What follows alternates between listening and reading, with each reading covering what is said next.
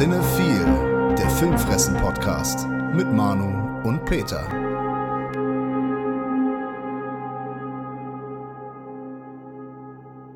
Ciao, liebe Cinephile-Psychos und Filmfressen-Familia. Wir sind's, die Leonardo Bonucci und Giorgio Chiellini der deutschen Filmpodcast Unterhaltung. Und damit Congratulazioni an die Squadra Azzurra nach Spanien und Portugal die nächste Mannschaft, die vollkommen verdient eine EM gewonnen hat. Finde ich eine sehr schöne Tradition. Und bei uns geht es auch traditionell weiter, denn jetzt Filmfressen 101 heute. Peter, wie geht's dir? Äh, läuft. Ich dachte jetzt auch schon, ich muss mich jetzt hier großartig zum Fußball äußern. Aber dem scheint ja nicht so zu sein. Kannst du, wenn du möchtest. Herzlich willkommen zum Filmfressen Fußballfunk. Ja, ich fand's schade, dass die Engländer verloren haben, aber sie haben sich selbst mit drei hintereinander verschossenen Elfmetern vermasselt, von daher. Ja, ich glaube, insgesamt hat schon die beste Mannschaft des Turniers gewonnen. Ja, das mag sein. Ja. Aber wir sind ja hier nicht, um über Fußball zu sprechen. Nee, jetzt haben wir endlich wieder Zeit, kann man ins Kino gehen. Wir wollten ja letztens auch äh, ins Kino. Ne, wir hatten uns Mhm. ja getroffen, zufällig. Hm, ja. Einfach sind wir uns über den Weg gelaufen. Und haben gedacht so, hey, wir können doch auch ins Kino gehen, so zu dir, ins Kinopolis Bonn-Bad Godesberg. Und dann haben wir festgestellt, da läuft ja Black Widow gar nicht, Oh. ne? den wir unbedingt gucken wollten, auf den ich ja auch schon lange sehnsüchtig warte. Das ist ja mein meist erwartetster Film der letzten zehn Jahre. Ja, der läuft gar nicht bei euch. Dann habe ich gedacht, ja, hier, typisch Disney Marvel haben die bestimmt wieder äh, zu unverschämte Konditionen verlangt. Oder wie? Stimmt das? Theoretisch schon, weil Disney allgemeinhin eins der Studios ist, die grundsätzlich immer so ein bisschen mehr verlangen als die anderen. Und seitdem die hier mit ihrem, ich meine, du hast den Channel ja auch, ne? Disney Plus. Genau, seitdem die damit unterwegs sind, ne, haben sie halt ein Argument, in Anführungsstrichen, die Kinobetreiber, die Kinobranche an sich so ein bisschen ne, an die Wand zu drücken. Den Mittelsmann auszuklammern. Genau. Ich habe quasi auch immer so dieses Bild vor Augen, so, ne, Disney ist die Waffe und wir sind die Brust. Und so wird das wahrscheinlich auch äh, sich noch äh, weiter ziehen. Wir werden wahrscheinlich, wir werden natürlich immer wieder Verhandlungen suchen. Beim ersten Film hier, großen Film Black Widow, sind wir gar nicht mal so richtig ins Rennen gekommen, weil uns kein wirkliches Angebot gemacht wurde. Aber ist Kinopolis nicht so eine der größeren Ketten in Deutschland, oder? Ja, es gibt aber noch zwei, die größer sind, von denen ich weiß, dass zumindest eine Kette den Film spielen wird. Die haben aber auch dauerhafte Verträge mit Disney, äh, beziehungsweise mit AMC. Deshalb ist das da ein, ja, wie soll ich sagen, No-Brainer. Das ist jetzt nicht so, dass die quasi uns in den Rücken fallen, sondern die haben einfach Verträge mit denen, die sie halt erfüllen. Und für was für Konditionen auch immer, auf jeden Fall immer deutlich günstiger für das Studio. Also wenn man das Kino unterstützen möchte, dann auf jeden Fall Popcorn kaufen und Softdrinks. Genau, das ist ja auch, wie wir auch schon ein paar Mal, glaube ich, erwähnt haben, das ist so die Einnahmequelle. Das äh, betrifft natürlich vor allem auch die kleineren Kinos. Wenn man sich da einen Film anschaut und gar nichts kauft, dann ist das wirklich äh, ungünstig, sag ich mal. Also in die Programmkinos, in die ich gehe, da gibt's meistens gar kein Popcorn zu kaufen. Ja, aber du kannst da ja in der Regel andere Sachen kaufen. Ja, das ist natürlich da auch anders, weil die bekommen ja auch eine Unterstützung. Ja, genau. Davon abgesehen staatliche Förderung und natürlich Genau. auch etwas bessere Konditionen, was äh, den Filmverleih angeht. Ja, ganz genau. Und die werden ja auch mit den, es gibt ja Filme, da gibt's weniger Kopien von und da werden Genau. die ja eher etwas bevorzugt. Genau. Natürlich war das jetzt eben so ein bisschen zynisch mal wieder von mir mit Black Widow. Die Sache ist, ich hätte mir schon im Kino angeschaut, Hm. aber nicht, wenn er, also in Köln läuft er nur in einem ganz großen Kino auf Deutsch. Ja. Das sehe ich nicht ein und ich sehe es auch nicht ein bei Disney Plus. Wir haben uns hier ein Abo geholt. Das war irgendwie vergünstigt. Gab es ein Angebot äh, für zwölf Monate. Hm. Ich habe jetzt als eine Person für zwölf Monate 35 Euro gezahlt. Das ist in Ordnung. Ich möchte aber nicht 22 Euro für so einen Film hinblättern. Ja. ne? Bei Sky habe ich noch mal so ein Abo gemacht. Dann habe ich mir noch ein paar Filme angeguckt, unter anderem Justice League, Wonder Woman und Jane Silent Bob Reboot und noch so ein paar Dinger. Das ist in Ordnung, aber für einen Film 22 Euro, nur um den zu Hause zu gucken, nee. Also ich hätte ihn gerne im Kino gesehen, aber dann OV und nee, unter den Umständen mache ich dann da auch nicht mit. Ja, das finde ich auch richtig so. Ich hoffe auch, dass sie sich da zu Unrecht so ein bisschen darauf verlassen, dass die Auswertung dort so erfolgreich sein wird, dass man halt dann irgendwann vielleicht auch wirklich die Kinos komplett umgehen kann.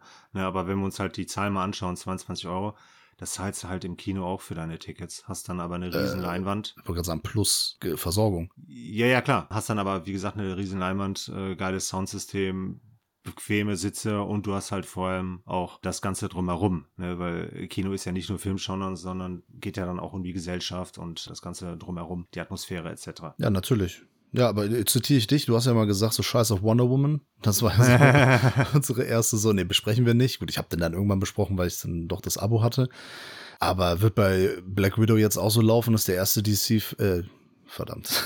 der erste Marvel-Film, den ich dann nicht im Kino schaue, und den ich mir erst dann später zu Gemüte führe. Ist jetzt auch nicht für die gesamte Phase, ist ja auch gerade nicht so wichtig. Ja. Dann warte ich, bis der normal bei Disney Plus läuft und dann werde ich den an einem verregneten Sonntagnachmittag schauen. Das ist im deutschen Sommer ja nicht so das Problem. Und dann wird er aber wahrscheinlich dementsprechend auch aufgenommen werden. Meinerseits. Also negativer meinst du? Äh, wer weiß. Ja, okay. Wir werden sehen. Es sind manchmal die kleinen Dinge. The little things matters Not always, but uh, very often. The little things matter. War das falsch? Ja, bei Mehrzahl kommt das S hinten weg. Es ist nur he, she, it, das S muss mit, sagte unsere Englischlehrerin damals. Ah, ich habe matters gesagt? Ja. Okay, das mag man mir verzeihen. Aber das war eine wunderschöne Überleitung zu einem aktuellen Kinofilm, den ich äh, mir angeschaut habe. Ein Thriller von John Lee Hancock mit einem gewissen Herr Denzel Washington und Rami Malek. Ja, kenne ich. Ja, beide schon, ne? Größen, wobei Denzel Washington natürlich vor allem ne, schon so ein bisschen, ja, in Anführungsstrichen in die Jahre gekommen, aber der wurde ja auch schon oh, das häufigere mal ausgezeichnet. Remy Malek ist ja jetzt so seit Bohemian Rhapsody so auf dem Vormarsch wirklich ein großer zu werden. Mhm. Die spielen hier beide, ja, Cops, beziehungsweise Sheriffs und die sind in Kalifornien beide. Wir haben halt den Denzel Washington, der halt quasi einen äh, ausgebrannten Deputy spielt und dem ein Kollege, einem jungen Kollegen aus Los Angeles zur Seite gestellt wird. Und den arbeitet er ein und dann sieht man an den ersten Tag, den Training Day quasi, wenn er ihn einarbeitet und dann geht's drunter und drüber. Ist das so? Nee, es okay, geht in eine andere Richtung. Es klang gerade wie so ein Film, den ich schon mal gesehen habe. Äh, ja, das Ganze wird äh, sogar klingen wie zwei Filme, die du schon mal gesehen hast. Ah, okay. Aber da kommst du gleich noch drauf. Also hier geht es dann halt darum, dass die einen Serienkiller halt jagen und halt auch stoppen wollen.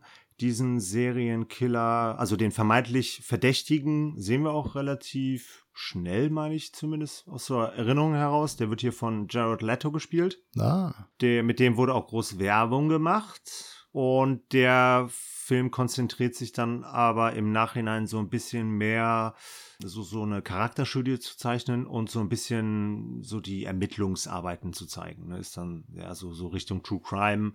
Hat zwar auch äh, immer wieder so ein paar Thriller-Elemente, aber es ist schon eher ein fast schon ruhiges Drama geworden. Ja, aber guck mal, Crime, Drama, Thriller oder True Crime, Drama, Thriller, da ist doch schon mal viel Gutes dabei. Gute Schauspieler, das klingt doch erstmal vernünftig. Ich wollte jetzt auch nicht äh, in eine negative Richtung gehen, wo ich fand den schon cool. Der hatte einen fantastischen Soundtrack, der hat, einen, der hat eine sehr gute Inszenierung, der ist auch vom Erzähltempo her und von der Dramaturgie her ist der echt äh, passabel.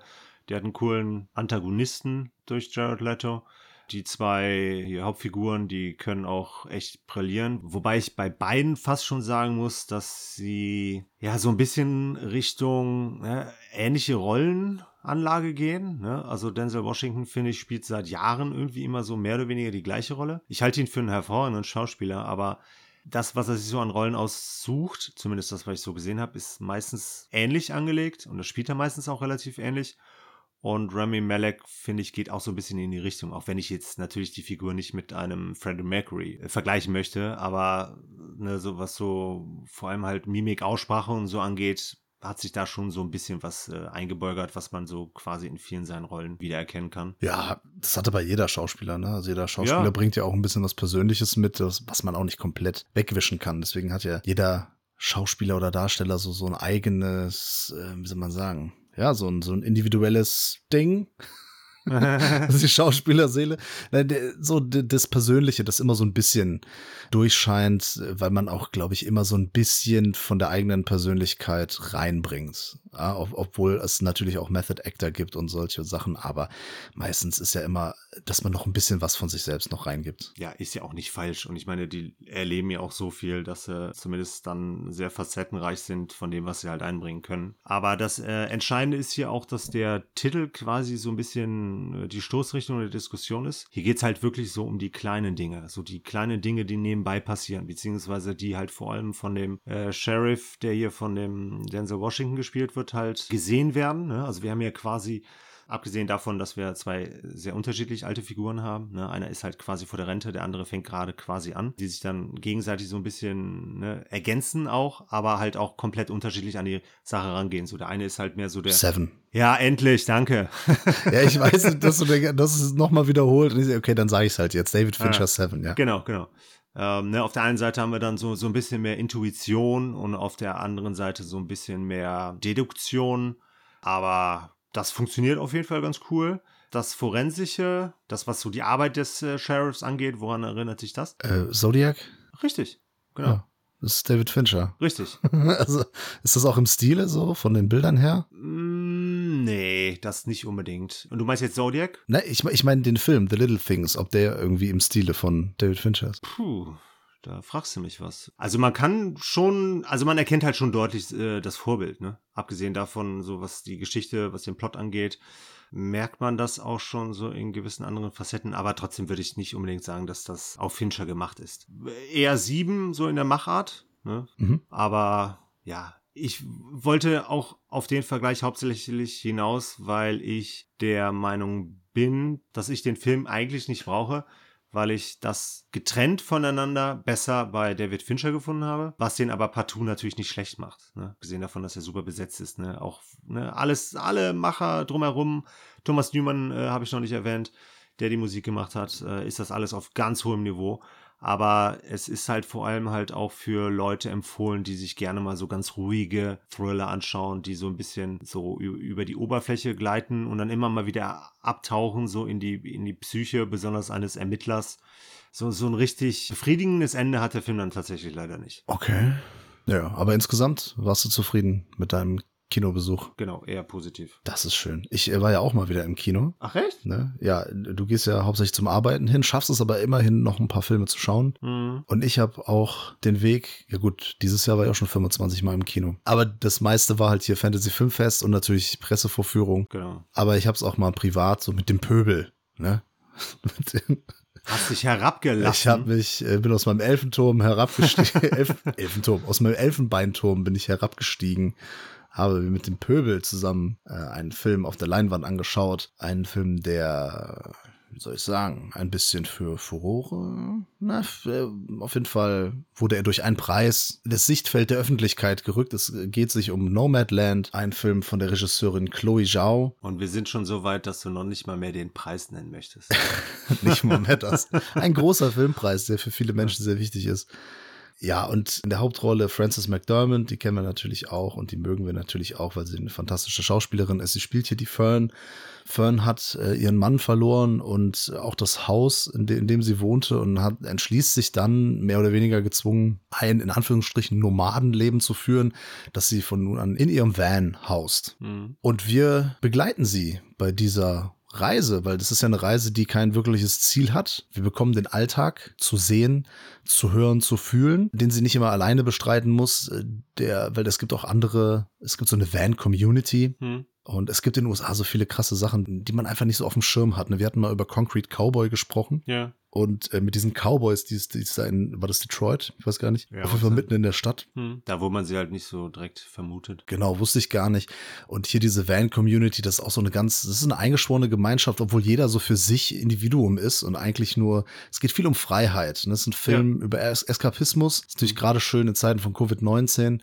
So wird das teilweise ein bisschen romantisiert, aber wenn du dann den Alltag siehst, dann denkst du dir auch so, ach nee, so schön ist das doch nicht. Da hält man wirklich hier gut die Balance. Das ist, das ist sehr schön. Am Anfang war ich wirklich so, ach ja, ey, nochmal wegfahren, ne? Nochmal, ach komm, ja. Freiheit, komm mal, äh, Unabhängigkeit von äh, Miete zahlen, Haus und diesem ganzen Zeug. Und dann platzt ihr aber ein Reifen zum Beispiel. Mhm. Und dann hat sie natürlich manchmal nicht die richtigen Utensilien äh, zur Hand. Und dann an gewissen Stellen darf man gar nicht äh, übernachten im Auto. Mhm. Und viele Problemchen, die sich da einschleichen und die da an der Tagesordnung sind. Hm, sie lernt dann aber jemanden kennen, der aus dieser Szene so ein bisschen aussteigt. Den David? Genau. Also da, da ist die Parallele zu Concrete Cowboy, deswegen habe ich den auch genannt. Ähm, es ist quasi, sind das reale Begebenheiten und die anderen Van-Leute, Van-Community-Mitglieder, das sind keine Schauspieler. Das sind mhm. Leute, die wirklich, also aus dem echten Leben, mhm. ne, Laiendarsteller. Und Francis McDormand spielt äh, natürlich super, aber im Vergleich zu den äh, Normalos, sage ich mal, merkt man eben, dass sie spielt. Ja, das ist richtig. Das ist wirklich interessant zu sehen, weil man sagt häufig so von, oh, das ist gutes Schauspiel und so weiter. Oder wenn es auch irgendwie einen persönlich packt und so, aber eben Schauspielen oder auch moderieren. Ne? Ich kenne ja auch ein paar Leute, die irgendwie im Fernsehen moderieren. Wenn die im Privatleben sind, die halt, reden die anders. Ja. Ne, dann du bietest nicht etwas dar.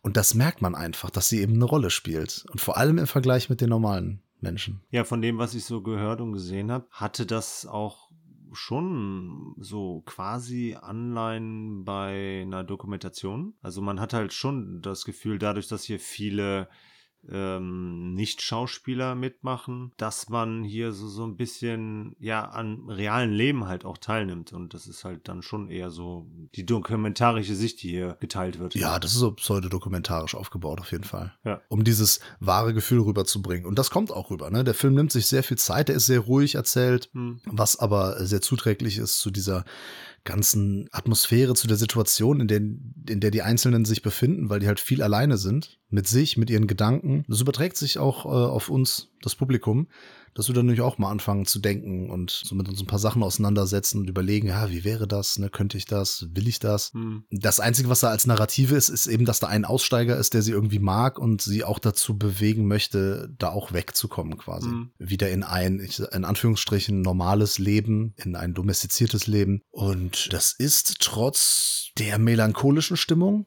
die es hat, ne? Es ist immer so dieses ein bisschen Flucht vor dem Trauma, also dass äh, sie den, ihren Mann verloren hat. Eskapismus und Melancholie ist aber insgesamt lebensbejahend, würde ich sagen. Ja, aber es sind ja auch immer wieder so kleinere Geschichten von den Nicht-Schauspielern, die erzählt werden. Ja, ob das jetzt alles stimmt oder nicht, sei mal dahingestellt, aber das klingt halt schon sehr authentisch. Ja, finde ich auch. Da wird ja auch häufig, ja, so von den Leidenswegen, sag ich mal, erzählt. Und das ist sehr greifbar und das, das geht einem auch irgendwie sehr nahe, weil es halt auch so absolut authentisch rüberkommt und weil es halt auch so au ausgemalt ist, in Anführungsstrichen, dass man sich das halt auch äh, vorstellen kann und äh, dass das halt auch wirklich sehr lebendige Figuren sind und dass die trotz dessen, was sie alles erlebt haben, irgendwie nicht den Willen aufgegeben haben, äh, weiterzumachen und das dann halt auch in so einer, ja, coolen Community. Ja, die aber natürlich nicht immer zusammenhängt. Ne? Hm. Es ist ähnlich wie bei Obdachlosen, dass einige ja eher gezwungenermaßen in die Situation gekommen sind, aber es gibt auch ein paar, die sich, die, die Aussteiger sind Hm. aus der Gesellschaft, die Ja. sich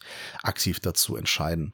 Deswegen, der Film ist eher beobachtend und wie gesagt, narrativ ist immer nur so ein bisschen, ne, dass es da eben mit, mit diesem einen Kerl so ein bisschen sich was entwickelt und dann es diese Option gibt, das Leben wieder zu verlassen oder nicht. Und diese Entscheidung, das ist eigentlich das, was dann so diese Figur Fern irgendwie treibt. Aber insgesamt ist der Film dann auch wirklich so aufgebaut. Und er fängt halt irgendwie mitten auf der Reise an und, und hört quasi auch irgendwie wieder auf. Und wir äh, sehen eigentlich nur so einen Teil davon. Äh, Finde ich gelungen. Also war auch gerade im Kino äh, wirklich beeindruckend. Die Landschaftsaufnahmen sind sehr schön. Die kamen da auf Leinwand su super rüber. Und wenn man sich auf so einen Film einlassen kann, das ist natürlich nicht die Sache eines jeden oder jeder. Ich empfehle den trotzdem. Was du schon wieder vergessen hast, ist, das wäre eigentlich eine perfekte Überleitung zu dem übernächsten Film, glaube ich, gewesen. Hier hat ein Italiener die Musik gemacht und ich liebe Ludovico Einaudi. Und äh, der hat hier Get a room, Peter. Get a Room vor äh, Ja. Ludovico. Mit Ja, Ludovico. Ja, wenn du den so liebst. Ich würde den gerne mal äh, live äh, erleben in einem Konzert, auf einem Konzert irgendwo in der Halle oder so. Super gern. Kannst dich dran erinnern, hier, ne? Ziemlich beste Freunde. Hat er auch den Soundtrack zugemacht, beziehungsweise zumindest ein paar Tracks. Und das war vor allem das Lied, wo die durch diesen Tunnel fahren, ganz am Anfang. Boah, da schmelze ich immer wieder hin. Weiß ich nicht mehr. Wann lief der im Kino? Ich habe den einmal gesehen, da war der Boah, lange ist ja, ja, weiß nicht. Aber daran kann ich mich erinnern. Egal. Ja, ich lasse den Spaß an der Musik auf jeden Fall. Das ist nett. Okay, wir sind beim Kino oder wir waren beim Kino. Lass uns dabei bleiben. Mit dem nächsten mache ich aber auch kurz einen Prozess. Freaky, ne, aus letztem Jahr eigentlich, dieses Jahr noch ins Kino gekommen. Von Christopher B. Landon. Keine Ahnung, was er sonst noch gemacht hat. Aber in der Hauptrolle haben wir einen Herrn Vince Vaughn, den wir als Norman Bates zum Ich Beispiel wollte gerade sagen, kenne ich aus Psycho. Ja, genau. Cool. Ja, aus dem Falschen, egal. Und eine Catherine Newton, ich glaube, die ist eine relativ, ja, also eine Newcomerin. Auf jeden Fall, die spielen quasi in dem Freaky, das, was damals Jamie Lee Curtis und Lindsay Lohan in Freaky Friday gespielt haben. Mhm. Die machen hier einen Körpertausch und das Ganze wird halt als Horrorkomödie präsentiert. Vince Vaughn spielt eigentlich die Rolle eines äh, Butchers und die Newton Metzger. genau. Also eines Killers hauptsächlich. Äh, der heißt halt Butcher. Und die Newton spielt halt so ein, ja, etwas übersehene und vor allem halt auch gehänselte Teenagerin. Und ähm, sehr krass fand ich, wie der Film angefangen hat. Der hat nämlich angefangen wie ein echt vernünftiger, ansehnlicher Slasher. Oh. Wir haben ein paar sehr coole Kills gehabt. Äh, Ich habe mich im Nachhinein auch ein bisschen über die FSK gewundert. Äh, Der ist ab 16 Jahren freigegeben und wir haben hier, puh, also das wäre vor 10, 20 Jahren auf jeden Fall nicht möglich gewesen, dass er so eine FSK gekriegt hat. Wahrscheinlich, weil dieser komödiantische Aspekt Ja, da ja. im Vordergrund steht. Ja, kann natürlich äh, durchaus sein, aber so die ersten fünf Minuten, wo halt äh, der Killer halt vorgestellt wird, der ist halt alles andere als komödiantisch angelegt. Das lässt sich echt sehen, besonders weil die Kills sehr ausgefallen sind. Sie hatte coole Maske auf und so weiter und so fort, also habe ich nicht mit gerechnet. Und das Verwechselspiel, was dann danach passiert, ne, wodurch dann halt natürlich auch die eine oder andere lustige Situation äh, entsteht, besonders halt natürlich dadurch, wie die beiden sich dann halt in den anderen Körpern, in Anführungsstrichen, halt auch verhalten. Das sorgt halt schon für so den einen oder anderen netten Moment. Macht der Vince Vaughn das cool? So als jugendliches Mädchen? Oder wirkt das dann eher wie Nicolas Cage? Es wirkt schon albern. Man hat das Mädel vorher nicht so gesehen. Also es war schon ein bisschen Overacting. Während sie das eigentlich ganz cool macht, äh, aber sie hat natürlich auch den wesentlich leichteren Part, weil sie halt quasi einen wortlosen Killer spielen soll, der sich ne, ganz langsam wie Michael Myers bewegt. Das heißt, da ist dann jetzt nicht so viel Schauspieltalent gefragt. Aber ich kann es halt auch nicht zur Gänze beurteilen, weil ich den auf Deutsch sehen musste. Buh. Ja, kam halt da leider jetzt nicht äh, komplett rüber, aber es hat halt, das, das ist etwas aufgesetzte, alberne, das hat halt schon irgendwo gepasst. Weil der natürlich so nach dem Anfang halt eine ganz andere Richtung geht. Der war dann ein bisschen kitschig so in den Figuren, besonders weil dann auch hier so alles abgehandelt wird. Ne, wir haben jetzt hier auch unter den Hauptrollen haben wir nicht nur eine, ich glaube, es war eine farbige und es war ein, genau, eine farbige und ein Homosexueller. Ne, das heißt, wir haben nicht alle Gender in Anführungsstrichen und Ethnien und was da nicht noch alles gibt, äh, abgedeckt, aber Was? Das ist aber sehr sexistisch und rassistisch. was denn? Ja, dass da nicht alle, Ach so, nicht ja. alle Geschlechter, Ja. alle Gender, Ja. alle Ethnien abgebildet werden. Aber ähm, ist dann ganz lustig, wenn, wenn die Schwarze und der Homosexuelle durch den Flur rennen und der Homosexuelle halt sagt, ah, du bist schwarz, ich bin äh, schwul, äh, wir werden als Erste sterben. Behält er recht? Nee, wäre Spoiler jetzt, ne? Wäre ein Spoiler, ja. Auf jeden Fall war der echt erstaunlich cool. Also der hat Spaß gemacht, der hat Laune gemacht, ähm, der hatte ein paar nette Ideen, besonders halt, wie gesagt, mit den Kill-Szenen. Also quasi der Killer in ihr kann dann halt auch schön nicht durchdrehen und dann halt äh, ne, die, die Schulpeiniger quasi halt auch alle der Reihe nach abmetzeln. Der Kill-Count ist natürlich relativ niedrig. Aber die Kills, die passieren, die sind ganz cool. Ja, ansonsten ist das, der ist kein großer Anspruch hier hinter. Der ist so, was den Witz angeht, ist der durchweg äh, völlig in Ordnung. Reicht auf jeden Fall, dass man äh, da gut unterhalten ist. Und ja, wenn ich ehrlich bin, der Vince Vaughn hat mir auch äh, so ganz äh, gut gefallen, auch wenn es dann für den einen oder anderen wahrscheinlich ein bisschen zu albern ist. Aber insgesamt hat er sich auch nicht zu viel darauf konzentriert, ähm, andere Filme zu zitieren. Ne? Wir haben natürlich so ein paar Zitate drin, vor allem Halloween, aber nee, ich bin, war und bin da immer noch äh, sehr positiv von überrascht, auch wenn er natürlich eher ein jüngeres Publikum anspricht, ab 16. Ja, gut, äh, mittlerweile ist ja auch Evil Dead ab 16. Ja, klar. Deswegen äh, ist das immer schwierig mit der FSK, mit der Einstufung. Der Trailer lief doch letztes Jahr auf dem Fantasy Filmfest, wenn ich mich recht erinnere. Ja, das kann sein. Der lief ja ein paar Mal und da habe ich den nämlich auch, auch ein paar Mal gesehen und habe gedacht, ach, ist eine ganz nette Idee. Ja. Also es ist wirklich auch so eine ganz äh, witzige Abwandlung dieses Körpertauschthemas, das es ja auch schon in, weiß ich nicht, Tausendfach.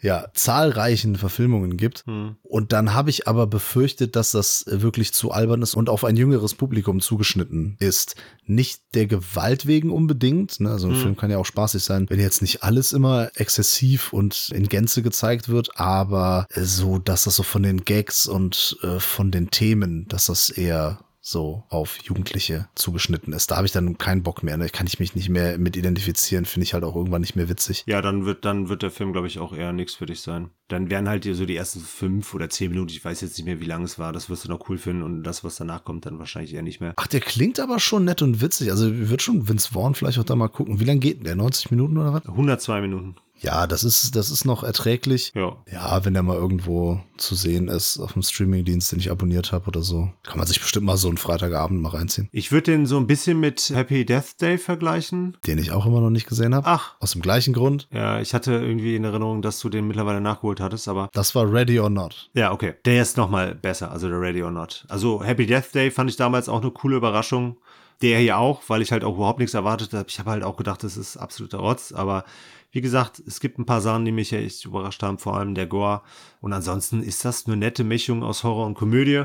Wobei natürlich jüngeres Publikum deutlich eher angesprochen ist, aber da kann halt das junge Ich dann auch nochmal ein bisschen äh, Feierabend machen und äh, sich da ein bisschen berieseln lassen. Also, Wollte gerade sagen, so jung bist du auch nicht mehr. ja, genau. So jung kommen wir nicht zusammen. Nicht mehr. Ja, das ist generell, habe ich da schon Bock auf solche Filme. Es wird sowieso immer schwieriger in letzter Zeit. Ne? Wenn Ja. man sagt, man ist Horrorfan Äh, oder man mag Horrorkomödien, dann kommen die Leute mit so Sachen halt an und sagen, ja, äh, du bist Horrorfan, dann findest du doch bestimmt Conjuring 3 cool. Nee, habe ich keinen Bock drauf und so, ne? Ja, oder irgendwie, weiß ich nicht, Sinister oder La Lloronas Fluch. Und sag ich, nee, das ist totale Scheiße, ich hasse solche Filme. definitiv. Dann sind die Leute verwundert Äh, und, und wie vor den Kopf geschlagen, weil die dann nicht verstehen, was man, was man meint äh, oder was, was wir dann in dem Moment meinen. Das ist ein bisschen schwierig. Oder auch mit Horrorkomödien. Da Ja. kommen die dann mit irgendwelchen Sachen an. Ich denke so, nee. Wir haben in den letzten paar Jahren hier auf dem Fantasy Filmfest auch so ein paar Dinger gesehen. Hier Hellfest. Stimmt. Und äh, I Think I'm the Killer. Oder ich vergesse, du weißt, welche ich meine? I think I might be the killer. Ja, genau. Mit der Alison Hannigan. Alles so Sachen. Ja, Aber den fand ich echt noch okay. ja noch okay. Ja. Siehst du? Das ist dann aber schon. Ja, klar. Klar, wenn du so fünf Filme am Tag guckst, ist das so als Midnight-Movie, ist der cool. Ja, das ist richtig. Kontext immer Ja. äh, wichtig. Aber da kommen wir nachher auch noch zu einem Film, Ja. der vielleicht da in die Kategorie passt. Ja. Lustig ist, das habe ich noch gelesen, das zeigt jetzt auch wieder, dass es eher ein Film so für das junge Publikum ist.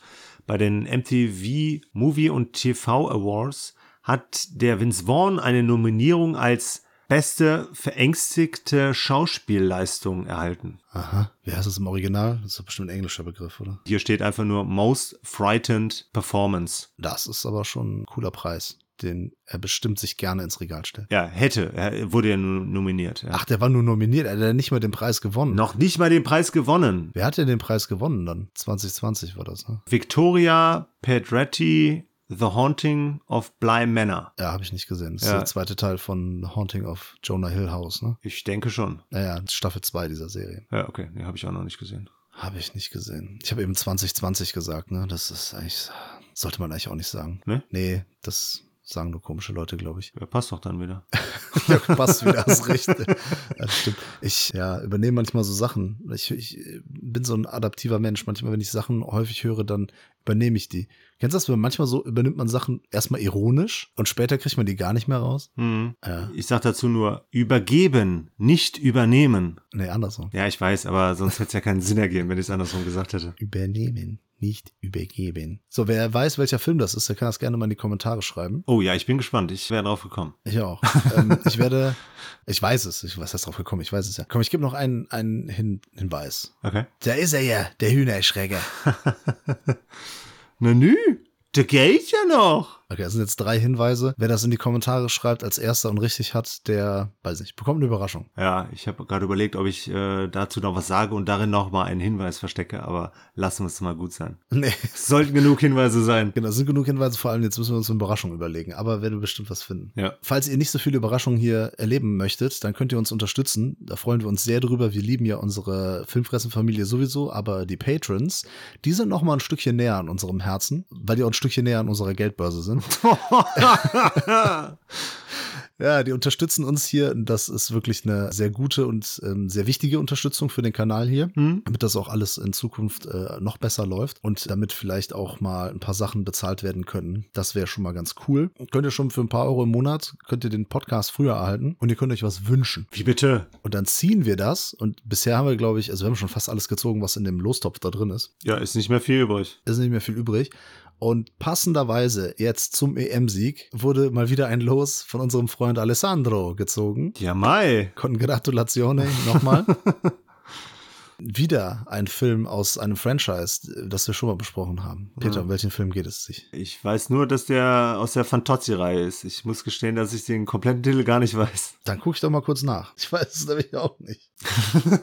Anscheinend handelt es sich um den ersten Film der Fantozzi-Reihe. Der heißt auch echt nur Fantozzi. Hm, aber der hat auch eine ganz coole deutsche Übersetzung gefunden. Ja? Hm. Das größte Rindvieh weit und breit. Ach, okay, der ist das. Ja. Naja, auf jeden Fall ist da wieder äh, Paolo Villaggio, Mhm. der mal wieder oder da zum ersten Mal dann die Rolle des Ugo Fantozzi einnimmt, eines relativ erfolglosen Unglücksrabe.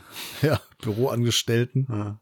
Was ist er denn nochmal? Accountant, ne? ja, keine Ahnung. Also Buchhalter. ja. Der Buchhalter ist er. Und wir haben schon mal einen Teil besprochen aus den 80ern. Mhm. Und hier ist übrigens, bevor, das, bevor ich das wieder vergesse, weil ich mich ja nie um die Musik kümmere, das ist mir aber als erstes direkt aufgefallen, die Musik ist von Fabio Frizzi. Den kennen wir aus Jolly. Den kennen wir aus sehr vielen Filmen, äh, Voodoo, Schreckensinsel der Zombies zum Beispiel. Der, äh, Ah. In einigen Filmen von Lucio Fulci hat er da die Musik gemacht. Ah, okay, gut. Das war mir nicht so bewusst. Echt nicht? Nö. Das weiß er dann nicht? Nö. Das ist unglaublich. Unglaublich, ja. City of the Living Dead und so weiter und so fort. Also unglaublich. Ja, Fantozzi, wie soll man sagen, ist die fleischgewordene Cartoon-Figur Mhm. aus Italien. Der Film hat eine ganz ähnliche Struktur, also wie die äh, Nachfolger anscheinend. Das Ja. ist nämlich so teilweise sehr unzusammenhängend. Es Ja. sind so Sketche, die aufeinander folgen. ja, Episoden halt. Ne? Ja, es ist ep- episodisch erzählt. Es ist ein Humor alter Schule.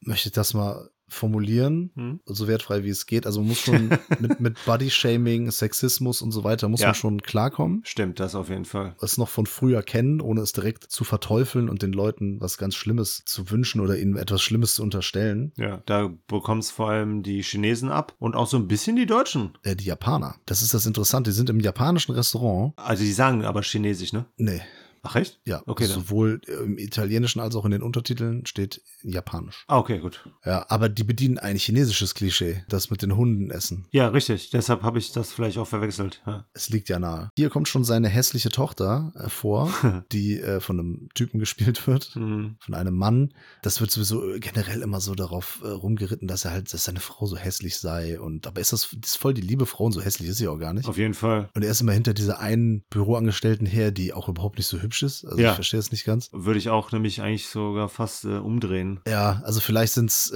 andere Zeiten, keine ja, Ahnung. Ja. Was mir hier jetzt sehr positiv aufgestoßen ist und was wirklich überraschend für mich war, dass es eine Szene gibt mit der Tochter, die von den allen anderen so niedergemacht wird, Ja. von, von dem Aufsichtsrat. Und der Vater kommt zur Hilfe. Ja, der Vater sagte so nach dem Motto, dass sie sich mal schämen sollen. Und da wird diese, in Anführungsstrichen, lustige Szene total ernst aufgelöst. Mhm. Und äh, später gibt es ja auch so ein Billardspiel gegen seinen Chef. Oder Stimmt. gegen den Direktor. Mhm. Und da ist es auch so, dass er irgendwie sich erstmal, er lässt sich, ich weiß nicht wie oft, Arschloch nennen. Mhm. Und seine Frau ist schon ganz traurig, weil ja quasi so ne seine Ehre und ihre Ehre auch, also die die die äh, Ehre des Familiennamens der Familie wird hier mit Füßen getreten, Mhm. nur um dem großen Boss da irgendwie sich da einzuschleimen. Mhm. Das ist natürlich wieder, das hatten wir beim letzten Film ja auch schon äh, betont, dass es so ist, dass äh, er, er war ja auch ein sehr links äh, politisch orientierter Mensch Ja. oder ist und hat auch in den Fantozzi-Filmen immer so diese Agenda, ne, so der kleine Mann Mhm. gegen die großen Obrigkeiten und vor allem gegen diese kapitalistische Struktur. Ja, und hier sogar ja am Schluss dann sogar gegen das System. Ja, ja, genau. Und Religion kriegt auch noch das Fett weg und so. Das ist irgendwie echt cool. Mhm. Und vor allem, dass er dann bei dem Billardspiel, weil ich habe auch schon gedacht, ja gut, jetzt verliert er halt ne, gegen den Chef, weil das ist ja eigentlich auch der Sinn der Sache. Ja. Aber er rettet dann nicht nur seine Ehre, sondern auch die seiner Frau und somit seiner Familie. Ja. Und das hatte dann echt einen unerwartet ernsten Unterton, obwohl das sonst der Film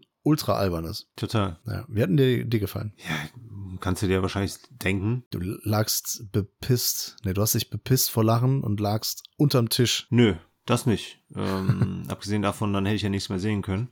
Nö, ich fand das äh, wieder cool, dieses episodenhafte, wenn du mal kurz was verpasst, dann hast du halt nichts von der großen Geschichte äh, verpasst, weil halt keine große Geschichte erzählt wird. Außer, dass er hier auch im ersten Film schon eigentlich die ganze Zeit halt seine Kollegin äh, versucht zu verführen, weiß ich nicht. Ja, der macht sich halt äh, an die ran und Genau. das ist irgendwie ekelhaft, weil ich meine, er ist auch Ja, natürlich. und hat eine Tochter. Ja, ja, klar. Und er macht das ja sogar vor seiner Frau. Das ist ja, Ja. das äh, fast schon Schlimmste. Das ist irgendwie nicht geil. aber besinnt sich dann immer mal wieder zurück.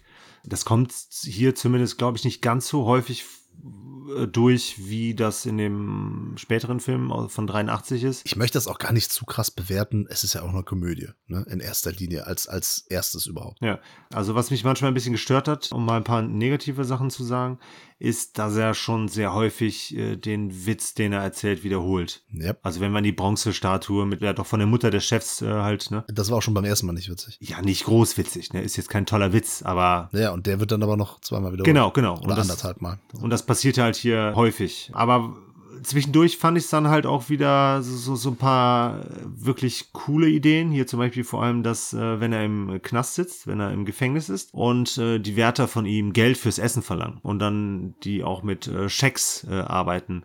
Und mhm. dann läuft irgendwann der Wärter oder der, was auch immer, hier der, der Chef von dem äh, Knast herum, ne? Und echauffiert sich darüber, was die Insassen für, für kostspieliges äh, Essen bekämen was das alles kosten würde, wobei die halt dafür bezahlen. Das fand ich ganz ja. lustig. Und ansonsten finde ich halt dieses Episodenhafte, hier das auch mit dem Campingplatz, ne, wo die Deutschen dann halt auch wieder von einer ganz tollen Seite gezeigt werden. Zwischendurch immer wieder so kleine Themen wie Polizeigewalt, ne, und dann vor allem halt auch die Geschichten am Arbeitsplatz. Besonders cool fand ich dann auch, das ist dann, ich weiß nicht, ob sich dann Mr. Bean so ein bisschen davon inspirieren hat lassen, hier diese Morgenprozedur, die er dann durchführt, damit er nicht zu spät zur Arbeit kommt. Ja, ja, das ist schon, das ist noch ganz cool. Also der Anfang, der ist wirklich, äh, finde ich auch äh, ziemlich cool. Ja, ich meine, der hat zwischendurch, finde ich, immer mal wieder ganz coole Ideen, aber das sind halt etwas langgezogene Sketche teilweise. Aber so, das vom Gesamtbild her finde ich halt, ist das schon was, was man sich, ähm, der geht eine Stunde 45 sowas in Richtung, schon anschauen kann, weil man da eigentlich immer mal wieder cool unterhalten wird. Ja, es gibt auch ein Fußballspiel. Ja. Das ist auch ganz okay witzig. Hm. Es ist nicht so lustig wie das Fußballspiel von Werner Beinhardt, finde ich. Ja. Aber das hat auch ein paar Highlights. Ich finde halt, der Film gefällt mir immer äh, nur dann richtig gut oder diese, diese Sketche gefallen mir dann richtig gut, wenn es wirklich diese ernste Botschaft hat. Hm. Wenn es wirklich um Kapitalismus, um die Ausnutzung des kleinen Mannes oder von Arbeitskräften geht, wenn es um Religion geht. Also wenn da zum Beispiel der Jesus äh, vorbeiläuft. Stimmt. wenn ja. die da fischen und fragt, ihr habt ihr Fische? Nö, äh, haben wir keinen gefangen und so, habt ihr Brot? Nee. Und das, ja, ja was, was soll ich denn dann duplizieren? Ja, ja genau und geht weg. Das finde ich, finde ich witzig. Ja. Hm, später immer mal wieder so Anspielungen an Jesus und, und Religion und sowas. Und das Finale ist natürlich dann cool. Ja, das letzte Abendmahl war ja auch äh, sehr ausgeschlachtet. Genau. Aber dann am Ende, wenn er da beim ganz oben beim Chef da ist. Ja. Mit der Botschaft, das finde ich immer cool. Ansonsten ist mir das auch ein bisschen zu albern mhm. auf Dauer, weil ich finde, boah, über 100 Minuten finde ich dafür schon echt happig. ja, das ist leider nicht so kurzweilig, weil aus heutiger Sicht sind das halt Gags. Also du weißt ganz genau, wenn der da irgendwas serviert bekommt mit ganz viel Schlagsahne. Mhm. Du weißt, dass das in seinem Gesicht landen wird. Ja, ne? Und du weißt auch, wie es passiert. Das sind halt Gags, die hat man mittlerweile halt schon eine Milliarde Mal gesehen, bestimmt. Ja, mindestens. Und deswegen, ja, ist das aus heutiger Sicht nicht mehr überraschend oder so. Mhm. Aber es ist dennoch sehr charmant, äußerst ja. charmant. Ja. Und äh, er ist halt auch cool, er macht das auch super, der Hauptdarsteller. Ja. Deswegen äh, kann ich das durchaus äh, verstehen. Also wie gesagt, ne, überzeugt mich immer eigentlich in den ernsten Szenen mit Botschaft, in den, ja, bei den Spöke-Szenen, ja, bin ich dann ein bisschen raus und langweile mich dann auch ein bisschen. Ja. Aber ist okay, vielleicht muss man damit aufgewachsen sein. Ja. Ich frage mich auf jeden Fall, warum der es nie so richtig geschafft hat, äh, in Deutschland bekannt zu werden.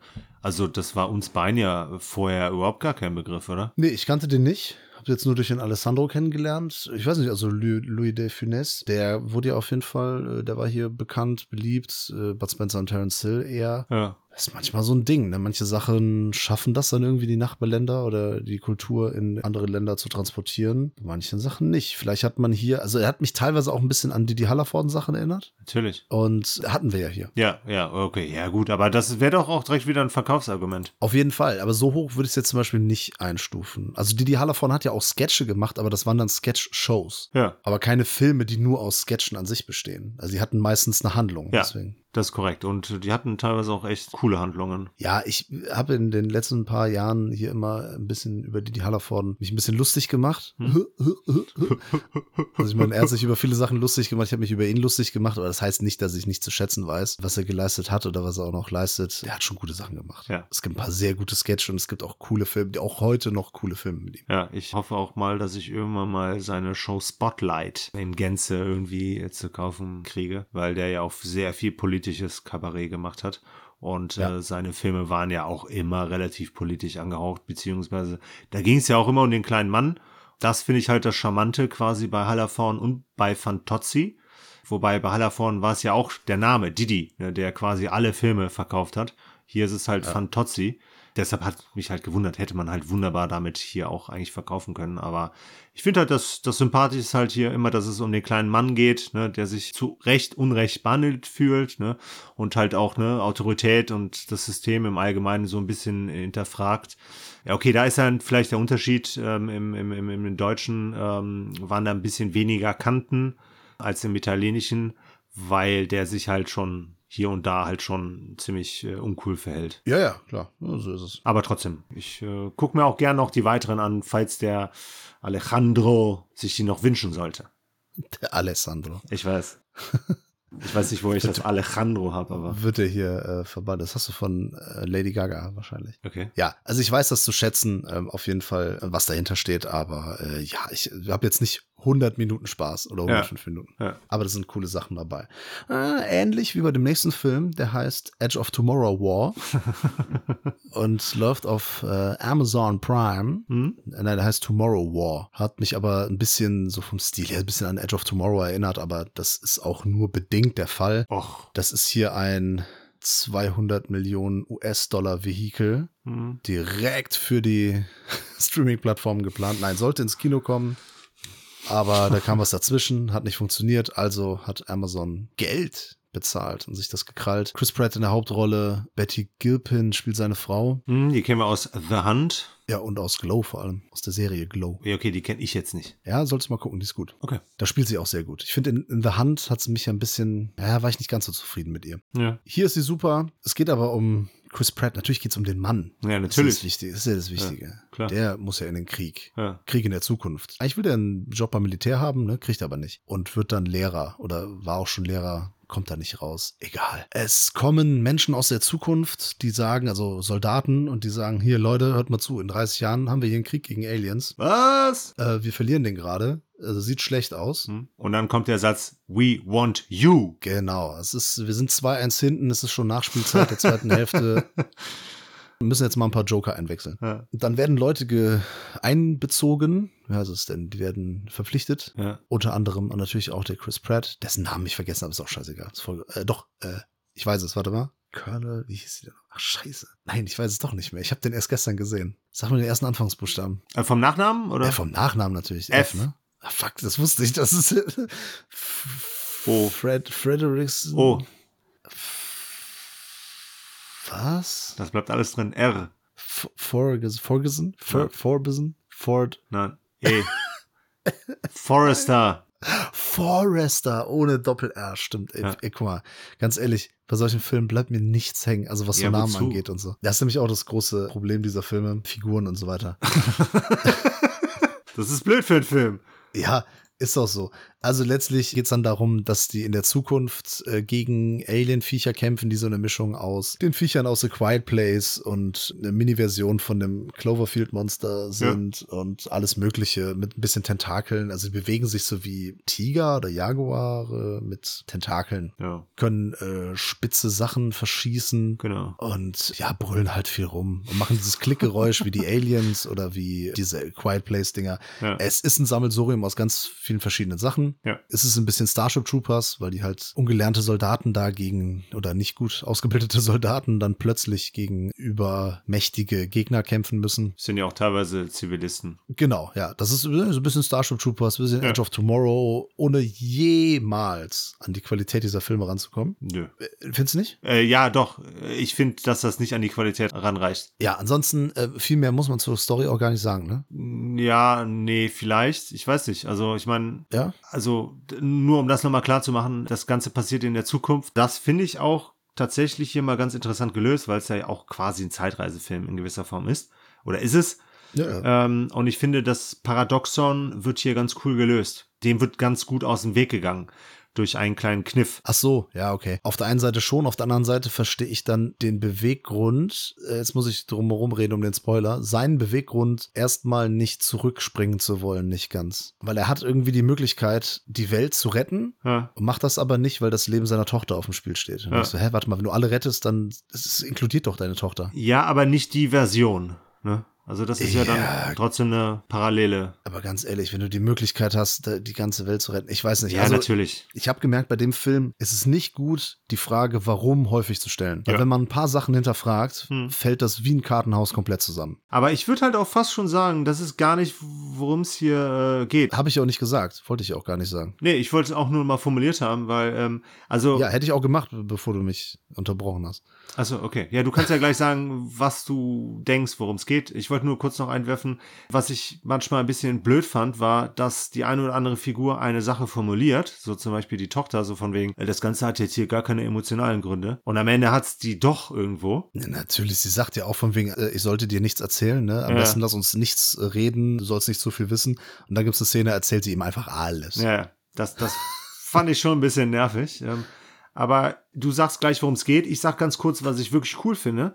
Zum einen, dass hier mal wirklich das Militär als nicht die eigentliche Lösung gezeigt wird, sondern die Wissenschaft. Also der Film ist ja dadurch, dass er Wissenschaftslehrer ist, ne, und seine Tochter ja äh, auch mehr oder weniger in dem Bereich äh, tätig ist, dass die Wissenschaft die größere Bedeutung hat in so einem Krieg, beziehungsweise so einen Krieg äh, zu entscheiden das äh, fand ich gut, dass der halt quasi in jeder Pore halt sagt, so von wegen Wissenschaft vor allem anderen. Dass die Wissenschaft quasi das Vehikel zur Zukunft ist. Ja, und das wird auch erst später formuliert. Also am Anfang habe ich auch gedacht, boah, ist das hier Military Porn ja. ähm, à la Michael Bay. Mhm. Wird dann später aber geändert. Ja. Was ganz cool ist. Ja. So viel zur Geschichte und, und so viel zu den Sachen.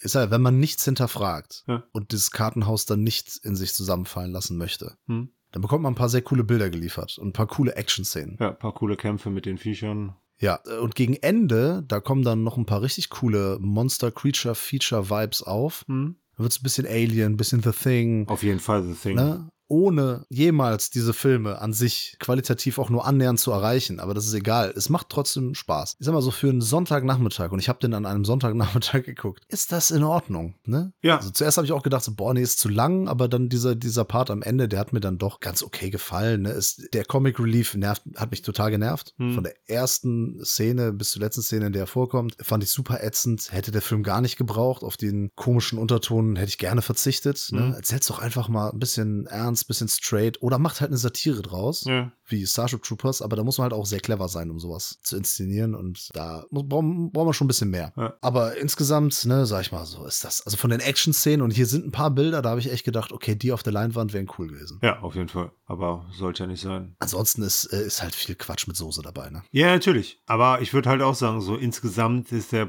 ist der Eindruck schon eher so positiv, weil da schon so leichte, seichte Unterhaltung war.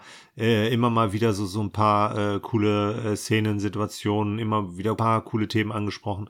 Zwischendurch immer mal wieder, obwohl eigentlich nicht, aber äh, zweimal zumindest J.K. Simmons hier äh, aufgetaucht. Ja, er ist halt ultra cool. Ne? Ja. Auch irgendwie mit diesem, äh, finde ich ja eh cool, diesen Look, äh, Glatze oder ganz kurz geschorenes Haar und Rauschebart. Ja. Und der ist dann noch so durchtrainiert. Das sieht einfach ultra cool aus. Okay, aber eine Sache hast du ja noch nicht gesagt, die formuliere ich jetzt mal, weil ich glaube, dass wir das gleiche formulieren würde. Es geht hier in dem Film um das Thema zweite Chance und das äh, Thema zweite Chance gewähren und, ähm, und nutzen. Genau. Oder? Ja, ja, das ist das Thema des Films. Natürlich. Und äh, ja, das hatte auch dann so ein bisschen so eine ja, Ökobotschaft, weiß ich gar nicht. Ja. Auf jeden Fall. Die ist nicht so mit dem Hammer in die Fresse geschlagen, wie das andere Filme machen. Ja. Also Gaia hat das zum Beispiel auch ein bisschen plakativer gemacht. Hm. James Cameron hat das sehr plump gemacht. Ja. Oder auch andere, ich weiß gar nicht mehr. Es waren, waren viele Filme in der letzten Zeit. Hm. Hier ist das halt, dass das am Ende so als Aha-Erlebnis quasi ja, kommt. Genau. Da kann man nur sagen, Eisschmelze, ne?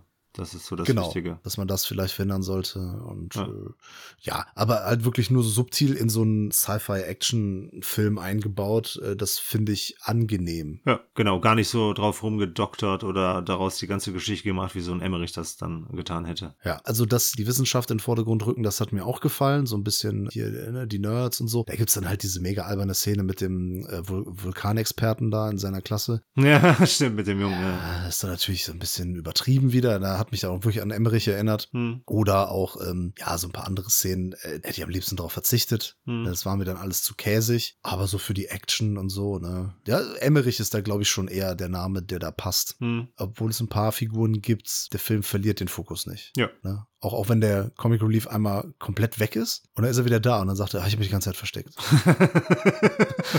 Okay, ist nicht schlimm, weil am Ende hat er dann auch wirklich noch eine Aufgabe, ist in Ordnung. Ja. Dann rehabilitiert er sich und dann haben wir wieder das Thema zweite Chancen, er ist wieder in Ordnung. Genau, Dann genau. passt ja. Ja, genau. Das hat mich, hat mich überrascht, weil ich habe gedacht, das wird jetzt totaler Schrott. Und wie gesagt, man darf halt nicht zu viel fragen, warum dies, warum das, wieso tun sie nicht das. Naja, also man muss einiges glauben, sonst funktioniert dieses Konstrukt nicht mehr, aber es ist ja nun mal auch eine fiktive Geschichte. Wie das häufig der Fall ist. Also es ist quasi keine Zyste, die man operieren sollte. Was für eine Überleitung. Ne? Der nächste Film heißt Sist. Wir haben den Verleih Phantomfilm angeschrieben und die haben uns den Film Sist zur Verfügung gestellt, denn es ist ein kleiner Independent B Midnight Movie, sag ich mal, Hm. in dem, das ist das Einzige, was ich wusste, dass eine Riesenzyste Menschen befällt. Hm. Das ist für mich genug Handlung, um zu sagen, da habe ich Bock drauf. Sold. Ja, ich war direkt äh, dabei. Netterweise haben wir einen äh, Ansichtslink bekommen. Es ist so, dass Eva Habermann irgendwie seit Sky Sharks nur noch sowas macht. Hm. Bei Sky Sharks spielt sie mit. Sie spielt bei, wie heißt der, Control, der dritte Troll-Film, bei dem es dann auch so ein paar rechtliche Problemchen gab. Oh, keine Ahnung. Den hast du zu Hause, glaube ich. Äh, nee, habe ich nicht. Okay. Aber hier spielt sie auf jeden Fall auch die Hauptrolle. Es ist ganz schnell erzählt, worum es geht. Es ist äh, hier der, der Dr. Guy, der äh, wird hier gespielt von George, äh, George Hardy. Den kennen Freunde des Trashfilms natürlich aus. Troll 2. Hm. Genau wie den Darren Ewing, der spielt auch ganz kurz in dem Film mit. Der ist, das ist nämlich der Oh my God Typ. Der hat hier auch einen Auftritt. Okay, welche Rolle spielt der? Äh, das ist einer von den Patienten, der mit der Brille. Okay. Und der Dr. Guy, das ist, also der George Hardy, das ist der, der ist Zahnarzt eigentlich. Dann haben wir noch Greg Sestero, Hm. den besten Freund von Tommy Wiseau. Das Richtig. unglaublich, das ist nämlich der Mark, der Oh Hi Mark. Wer mag ihn nicht, ne? Ja, der heißt jetzt gar nicht mehr Mark, der ist Euro. Boah. Boah. Die Witze Ja. werden immer besser. Ja, aber ich wollte mich äh, an das Niveau des Films anpassen. Auf jeden Fall ist das so. Das ist ein, das ist ein, das ist ein Arzt, der sehr gerne Zysten entfernt. Ja. Zysten. Auf Englisch heißt das Cyst. Und äh, der findet das total geil. Und dann hat er eine, ent, äh, eine Maschine entwickelt, die Get Gone. Hm. Und damit kann er Zysten noch besser entfernen. Und vor allem schmerzfrei für den Patienten. Äh, Sagt er zumindest. Ja. Ist aber wesentlich schmerzvoller, teurer und weiß ich nicht was. Spoiler! Das klappt aber alles nicht und ihm ist ganz wichtig, das Patent da drauf zu haben. Die Patente sind hier ein ganz großes Thema für ihn. Dafür geht er über Leichen, auf jeden Fall. Ja, genau. Und dann sagen die aber, nee, das ist die, die Zyste, die Zyste ist nicht groß genug dafür und so weiter. Und sagt, okay, die Zyste muss größer werden. Hm. Und dann ähm, ruft er bei seinem Freund Dr. Herbert West an und holt so ähm, grünes Serum. Stimmt, das ist gelb hier. Genau. Ne? Er macht, äh, spritzt das einem Patienten, der hat dann auf einmal so einen Rie ist der Rücken überwuchert mit Zysten. Nee, das ist der Auszubildende. Der, hat Ach, das gerade der die Auszubildende. Ausbilden, äh, der hat gerade die Ausbildung abgeschlossen. Äh, Ist das nicht der Preston? Also der, der Darren Ewing? Das ist der doch. Ja. Ja, der Oh my God-Typ. Naja, auf jeden Fall. Ähm, es entsteht äh, irgendwann eine, eine Zyste, die sich so abkapselt äh, vom, vom Körper, die äh, wächst, so ein bisschen wie der Blob, Ja. größer wird und ein bisschen Tentakel hat, teilweise auch aussieht wie das Gehirn bei Psycho Gorman. Hm. Und das ist zum größten Teil mit handgemachten Effekten. Hier, also hier und da gibt's mal ein bisschen äh, CGI-Effekte, aber nicht störend. Das ist hier einfach so ein Kostüm und diese Riesenzyste, Zyste läuft dann durch die Praxis und meuchelt die Leute und Eva Habermann muss sich dann als Final Girl beweisen Ja. und dieser Zyste das Handwerk legen. Und das ist, das ist ein saftiger, ekelhafter, teilweise recht blutiger Midnight-Movie, der für kurzweiligen Spaß sorgt, weil er auch nur eine Stunde geht oder so. ja, eine Stunde sechs Minuten. Ja, und danach kommt Abspann inklusive einer Mid-Credit-Scene. Ja, nicht Und Post? dann kommen Okay. noch zehn oder Post-Credit-Scene, ich weiß nicht mehr. Und dann kommen noch mal fünf, sechs, sieben, acht Minuten Blooper. Stimmt, richtig. Ja, ja gut, damit ist eine Mitte, äh, mit äh, Credits hin, ja, richtig. Also die Lauflänge ist irgendwie 73 Minuten, aber der Film ist schon kurz nach einer Stunde vorbei. Ja, ja, ja. Ja, länger hätte es auch nicht ausgehalten. Ist nix für dich? Ja, doch schon. Ich würde sagen, halt, als die Zyste kam, hat es angefangen, cool zu werden. Hm? Der Weg dahin, ja. Also ich muss ehrlich sagen, mich hat der, Steinig und schwer? ja, mich hat der George Hardy so ein bisschen genervt. Also die Mad Scientist-Darstellung hier, die fand ich schon ein bisschen zu sehr drüber. Oder zu wenig drüber. Ja, du weißt schon, dass das kein Schauspieler ist, ne? Ja, aber trotzdem mimt er eine Figur. Ja, aber er ist der Zahnarzt, er ist Laiendarsteller. Der hat halt keine Ahnung vom Schauspiel. Der hat bei Troll 2 Ja. hat er mitgespielt. Das ist sein Credit. Gut, aber wir haben hier in dem Film insgesamt keinen einzigen wirklich guten Schauspieler, ne? Äh, Greg Sestero ist der Einzige, der noch irgendwie an Schauspieler rankommt. Und Eva Habermann vielleicht noch. Ja, aber also den Greg sieht man ja auch nur sehr kurz, mehr Ja. oder weniger. Eva hat, glaube ich, auch schon so ein bisschen ihre besten Tage hinter sich. Aber dennoch ist sie auf jeden Fall hier die mit Abstand besteste. Ja, sie hat auch Bock, hab ich das Gefühl. Ähm, spricht auch fantastisches Englisch, muss ich sagen. It's not so, so very German, ja? Ja, genau. Das finde ich gut. Die Ja. spricht echt so, die hat eine gute Aussprache. Auf jeden Fall. Ich meine, die, die, die Lines, also die, ne, der Text war jetzt auch nicht besonders anspruchsvoll, aber dennoch sehr schön vorgetragen. Ich fand so ein paar Szenen hätte man dann sogar doch noch wegstreichen können, zum Beispiel ihr Kellergang. F- äh, Ja, Das einfach nur langweilig und unnötig. Der hat nichts gebracht. Da habe ich auch gedacht, als Produzent musst du direkt sagen, so komplett raus damit. Ja. Also auch erstmal gar nicht ins Drehbuch schreiben. Ja. Das ist nur, damit der Film vielleicht eine Stunde geht, ne? Genau. Einfach nur aufgeblasen. Also das sind, glaube ich, fünf bis zehn Minuten. Die sind vollkommen überflüssig, bin ich voll bei dir. Man hätte vielleicht auch so den äh, übersehenen Patienten, beziehungsweise der immer wieder auf sich aufmerksam macht. Das hätte ich vielleicht ein bisschen abwechslungsreicher gestaltet. Ja, okay. Das mit dem Patentamt fand ich großartig. Also das war, fand ich schon so von der Story her schon das raffinierteste, was hier eingefallen ist, weil sich, das, Patented. Patented. I need the patents. I need the patents. weil sich das ja wirklich dann auch quasi bis zum Ende mehr oder weniger durchzieht. Ja. Wobei der, der, der Patient, der die ganze Zeit vergessen wurde, der hat ja auch noch eine schöne äh, Schlusspointe, beziehungsweise der hat ja noch einen coolen Schluss gekriegt. Ja, ein Teil von ihm. Genau. Aber ansonsten überzeugt er halt vor allem in der Creature-Feature-Manier. Also wenn der, Mhm. wenn die Zyste da äh, abgeht. Ähm, das Design fand ich auch ganz cool. Ich finde das Poster hervorragend. Fand ich, kam jetzt in, im Film auf dem Rücken nicht ganz so geil rüber wie auf dem Foto. Aber gut, ist halt mit Photoshop bearbeitet und so. Aber Ja. ja, so der ganze in Anführungsstrichen Body Horror und vor allem halt das Creature, äh, auch das Design, das hat mir dann schon gefallen. Ja, als abendfüllender Spielfilm ist das jetzt natürlich kein großartiger Film. Hm. Es ist ein schlechter Film, das haben wir ja schon gesagt. Ne? Es ist eher ein Trash-Film, der aber funktioniert, finde ich, weil er aber auch nur eine Stunde geht. Genau. Und da ist ja schon, ne, hast du auch schon zu Recht gesagt, da ist äh, mindestens eine Szene, die zu sehr aufgebläht ist. Hm. Wenn man das ganze Ding jetzt noch auf 90 Minuten aufgebläht hätte, unnötig. Da hätte ich mich halt wieder beschwert. So finde ich, äh, da wird halt viel so mit, mit Eiter und so rumgespritzt. Äh, Mhm. Das ist auf jeden Fall ne, schön eklig, saftig und herrlich bescheuert mit dieser Kritik an Patentamt oder Ämtern generell. Ne? Ja. Schon ganz witzig. Also deswegen, kurzweiliger Spaß, gerade wenn man Bock hat auf so irrwitzige B-Filmchen und als Midnight-Movie, sage ich ganz ehrlich, ne, so, so Samstagnacht mit ein paar Freunden, ein Bierchen dabei, ne, so als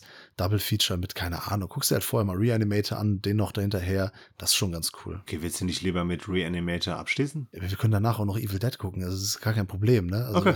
Ja, oder das- Psycho Gorman, also das Ja. ist äh, alles gar kein Ding. Gut, so nämlich, ja, das klingt cool. Und man darf natürlich auch lobend erwähnen, dass hier auch wieder zum großen Teil oder fast komplett halt auf CGI verzichtet wurde. Ja. Das steht solchen Filmen in der Regel ja auch eigentlich meistens ganz gut. Ja, das ist genau der Punkt. Es gibt ja zum Beispiel so Filme wie Attack of the Killer Donuts, den hatte ich hier auch mal kurz besprochen. Hm. vor einer Zeit, den ich mal bei Amazon Prime gesehen habe. Und da, äh, ganz ehrlich, ja, ist natürlich auch ein schlechter Film, der aber ein bisschen zu selbstreferenziell ist manchmal. Und der hat vor allem das Problem, dass diese Donuts so schlecht computeranimiert sind. Oh. Und da ist dann bei mir dann direkt wieder die Luft raus. Hm. Das mag ich einfach nicht. Das ist äh, so wie dieser Bird-Film. Wer ist der nochmal?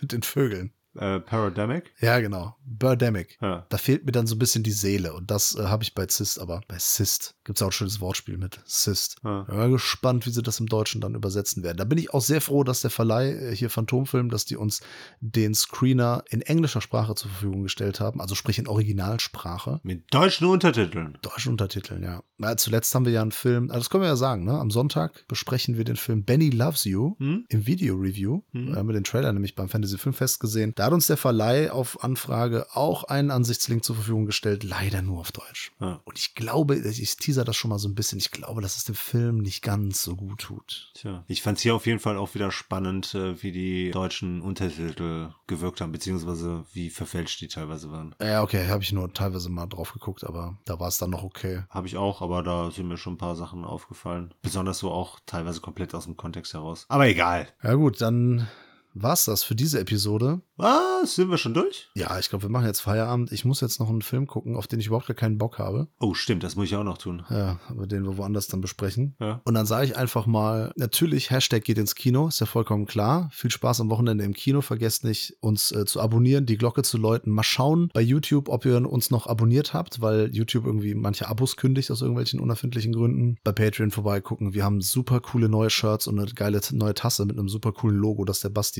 entworfen hat. Mhm. Ich sag nur Jaws. Mhm. Ja, würde ich mal schön bei shirty.com vorbeischauen, Filmfressen eingeben in der, in der Suchleiste. Und dann am Sonntag unser Review zu Benny Loves You gucken und eigentlich alle unsere Rev Reviews gucken. Cinephile Podcast hören. Und das empfehle ich jetzt einfach mal. Mord ist unser Hobby. Oh. Ist der einzige True Crime, ist der einzige True Crime Podcast, den es gibt. Auf der Welt, nicht nur in Deutschland. Nein, aber ist äh, von Laura. Laura hat jetzt auch einen Podcast, da geht es um True Crime, ihr Passionsthema. Mhm. Und da hört ihr natürlich auch alle bitte rein. Du auch, Peter. Bis die Tage, Peter. Bis die Tage, liebe Filmfressfamilie. Ich bin raus. Tschö. Du hast dich gar nicht bei mir bedankt. Für, Den Podcast. für den Podcast. Habe ich doch. Ich habe gerade gesagt. Tschüss, Peter. Danke. Habe ich nicht Danke gesagt? Weiß ich nicht, ich glaube nicht. Das ist eine Unverschämtheit. Ich bedanke mich trotzdem bei dir. Okay, dann bedanke ich mich auch bei dir. ja, alles gut. Ja, ich äh, habe eigentlich auch nicht mehr viel zu sagen. Äh, du hast ja eigentlich alles schon äh, gesagt. Wir haben bald auch wieder ein paar neue coole Beiträge. Gibt auch bald wieder schöne neue Tierliebe-Sachen. Ich glaube, das gefällt euch allen ja ganz gut. In diesem Sinne hoffe ich, dass uns auch im Kino ein paar Filme begegnen werden, die wir dann in den nächsten Podcast mitnehmen können. Und vielleicht schaffen wir es ja noch, einen Patreon Pick zu kriegen und zu besprechen. Wenn ihr das Programm hier gestalten wollt, mitgestalten wollt und vorgeben wollt, was wir hier besprechen, ne, dann werdet Patreon. Ihr kennt die ganze Chose. Ja, in diesem Sinne, ich hoffe, einen schönen Podcast gehört zu haben. Ich verabscheue mich.